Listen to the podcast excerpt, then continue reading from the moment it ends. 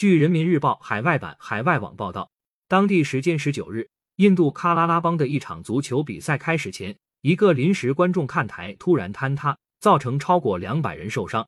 视频画面显示，赛场内角落处搭起的临时看台上坐满了前来看球赛的观众。不曾想，这临时看台突然倒塌，压向众人。看台一侧的大型照明灯也一起倒下，向着惊慌奔跑的人群砸去。据了解，比赛场地只能容纳一千名观众，但当天的观众人数达到了近两千人。据警方初步调查，本次事故原因主要是因为看台是由竹竿搭的，因无法承受雨水和过度超重而坍塌。感谢收听羊城晚报广东头条。